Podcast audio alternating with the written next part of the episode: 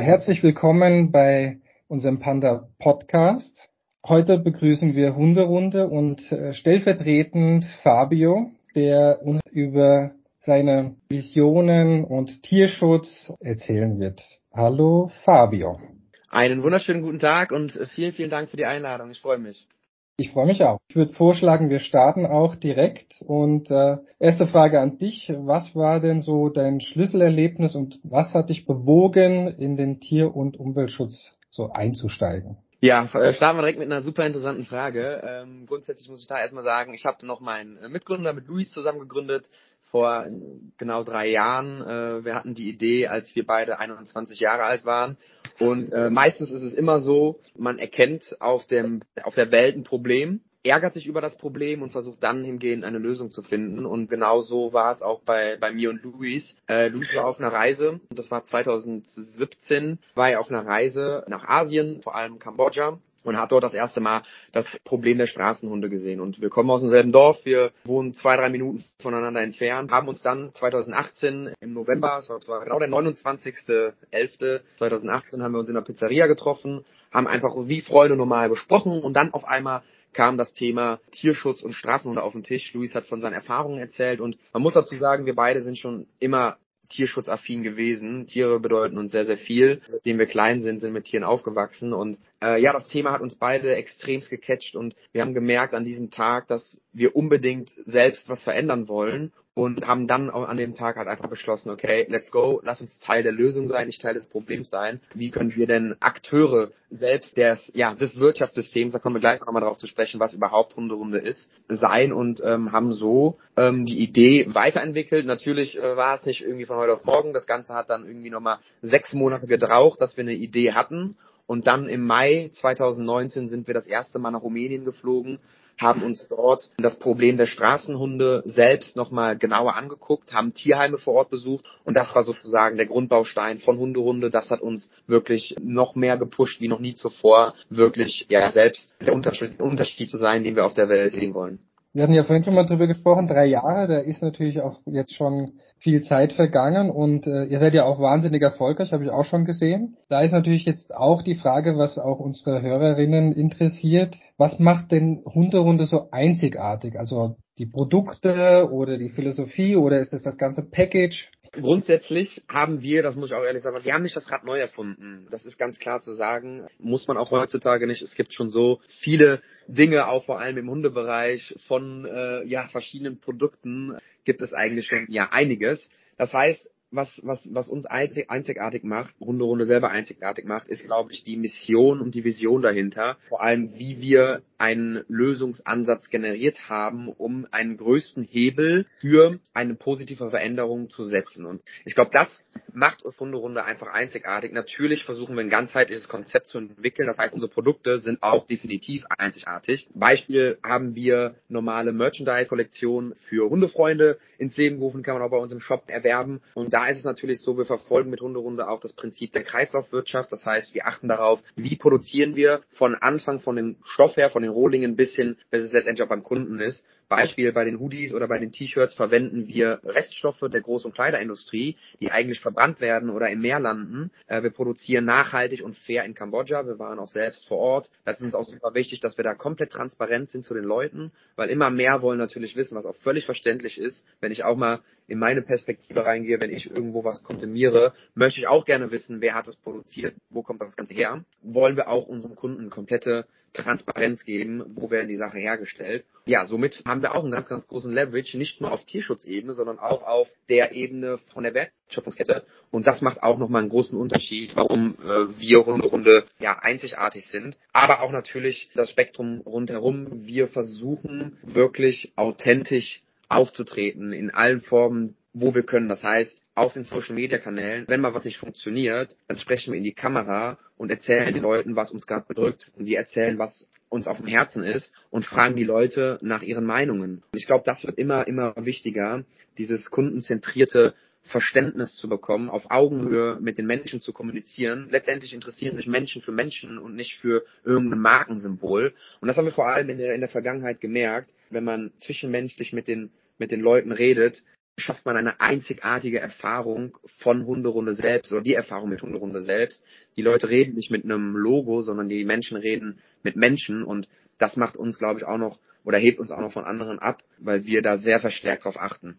Man sieht es auch bei euch auf der auf der Homepage, also man hat auch wirklich das Gefühl, es ist wirklich alles authentisch, auch auch das Team, ja, also auch die den Spirit, die, den man da schon spürt, ja, es ist natürlich immer so wie jetzt live, ist natürlich auch spannend, äh, weil man da ein bisschen mehr mitgenommen wird, ja, aber man man merkt schon, dass da ein Herzblut dahinter ist, also das habe ich gleich gedacht, wie ich das erste Mal auf die Homepage geschaut habe, ja der Erfolg gibt euch ja auch recht. Ich habe ja gesehen auf der Homepage, letztes Jahr wart ihr mit äh, 75.000 Euro Spenden und du hast vorhin erwähnt, ihr seid jetzt schon bei 180.000. Also ihr habt ja einen Wahnsinnssprung hingelegt und das zeigt ja auch, wie toll das ist, wie engagiert ihr seid, auch wie engagiert natürlich eure Community ist, ja, die euch ja da ja. auch unterstützen. Und ohne die geht's ja dann leider auch nicht. Vielleicht kann ich da auch nochmal ganz kurz die Hörer und Hörerinnen auf so eine kleine Gedankenreise mitnehmen, was eigentlich auch nochmal ganz wichtig ist anzusprechen. Ich meine, letztendlich, wie gesagt, ich habe am Anfang gesagt, wir haben das Rad nicht neu erfunden. Ähm, letztendlich wollen wir Produkte rund um den Hund kreieren und produzieren und herstellen. Und wir wollen aber den Ansatz verfolgen, dass man die Produkte, die man für seinen Hund eh braucht, ne, ob es ein Napf, jeder, jeder Hundebesitzer braucht einen Napf, jeder Hundebesitzer braucht Leckerlis, jeder Hundebesitzer braucht Leine, Halsband.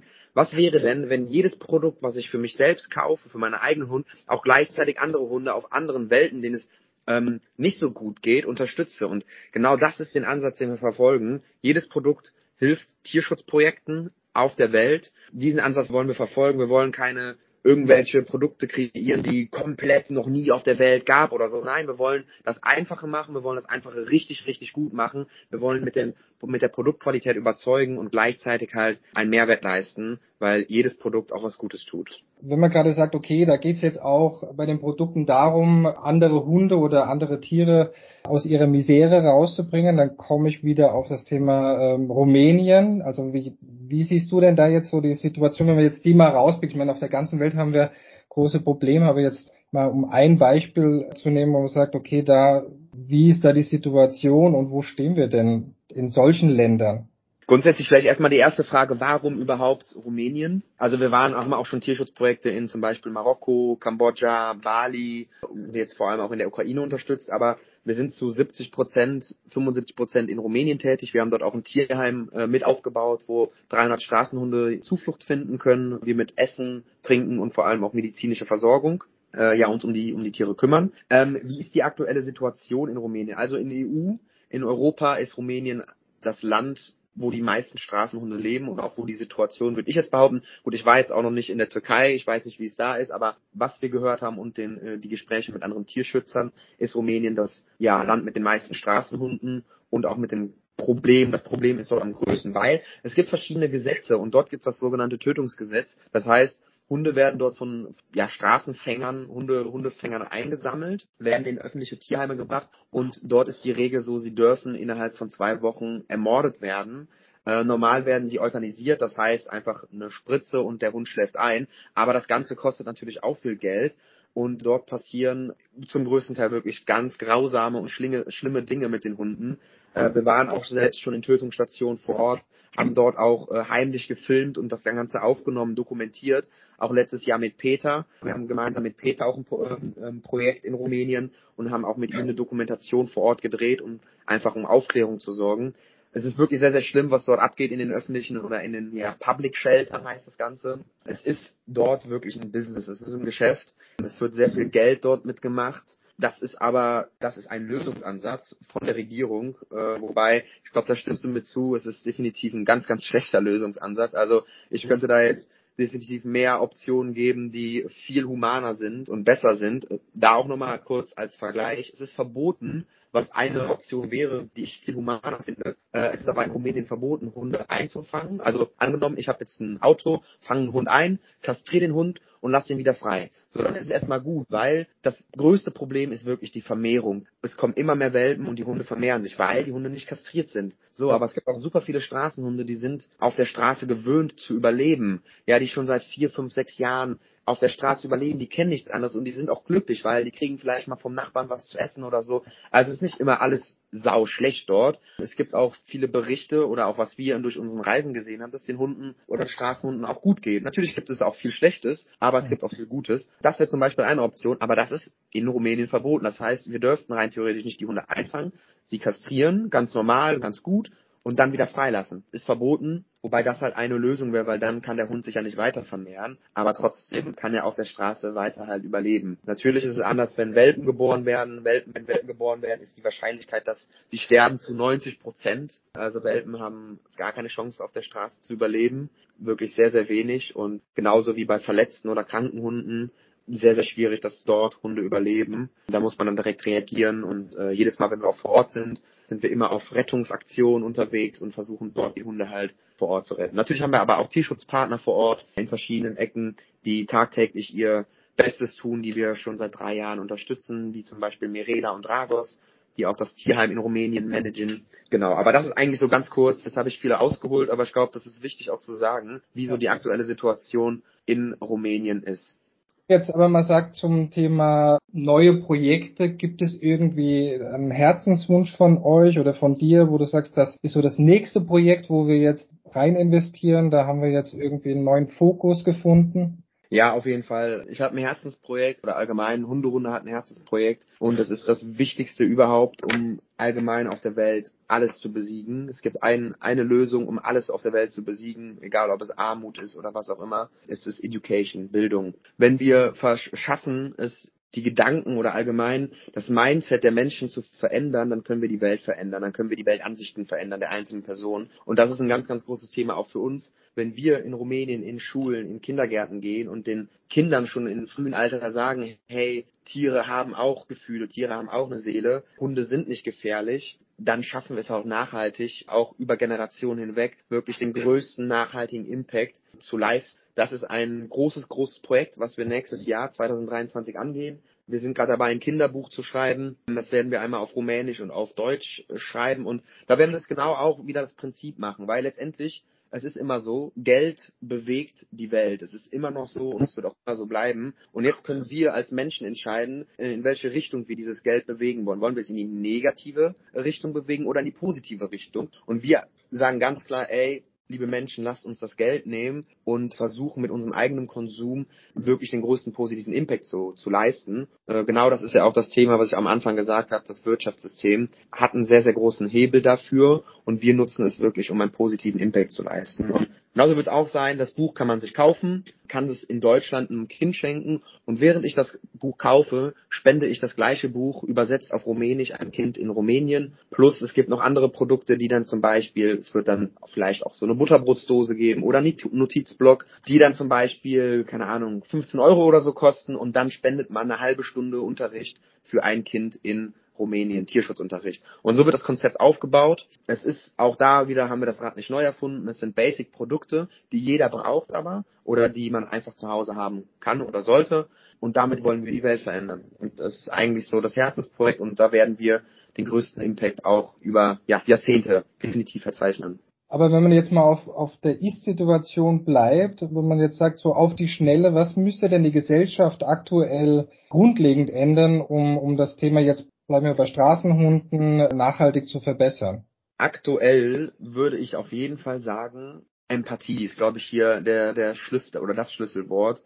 Empathie in Bezug auf Lebewesen, dass ich weiß, okay, hey, haben wir auch zum Beispiel gesehen vor in Rumänien, dass ein Mann einen Hund mit einem Stein beworfen hat, weil er halt vor seiner Haustür war. So, Beispiel das ist jetzt ein perfektes Beispiel, ein Negativbeispiel. Der Mann hatte keine Empathie, weil wenn er Empathie hätte, wüsste er, wenn ich den Hund mit einem Stein treffe, dass der Hund Schmerzen hat. Empathie ist ja nichts anderes, als sich in die andere Person oder an das andere Lebewesen hineinzuversetzen. Hätte er Empathie gezeigt, hätte er diese Situation niemals gemacht, weil er wüsste dann, okay, wenn ich den Hund jetzt da mit einem Stein werfe, dann äh, hat er Schmerzen und das ist uncool. Ich glaube, dass was man jetzt, am, also das Größte, was wir machen können, ist halt den Leuten zu schaffen oder beizubringen, Empathie gegenüber anderen Lebewesen zu haben. Und der Rest ist halt super schwer, vor allem bei der älteren Generation ist es wirklich verdammt schwer, den Leuten das zu erklären, weil sie es nicht anders kennen, weil sie halt in der Welt aufgewachsen sind, wo sie es nicht anders kennen. Was man sonst noch machen kann, zweiter wichtigster Punkt ist Kastration natürlich. Da arbeiten wir auch haben eine Kastrationskampagne. Ich habe gerade die Zahlen nicht im Kopf, aber ich glaube, wir sind schon bei 700 Kastrationen,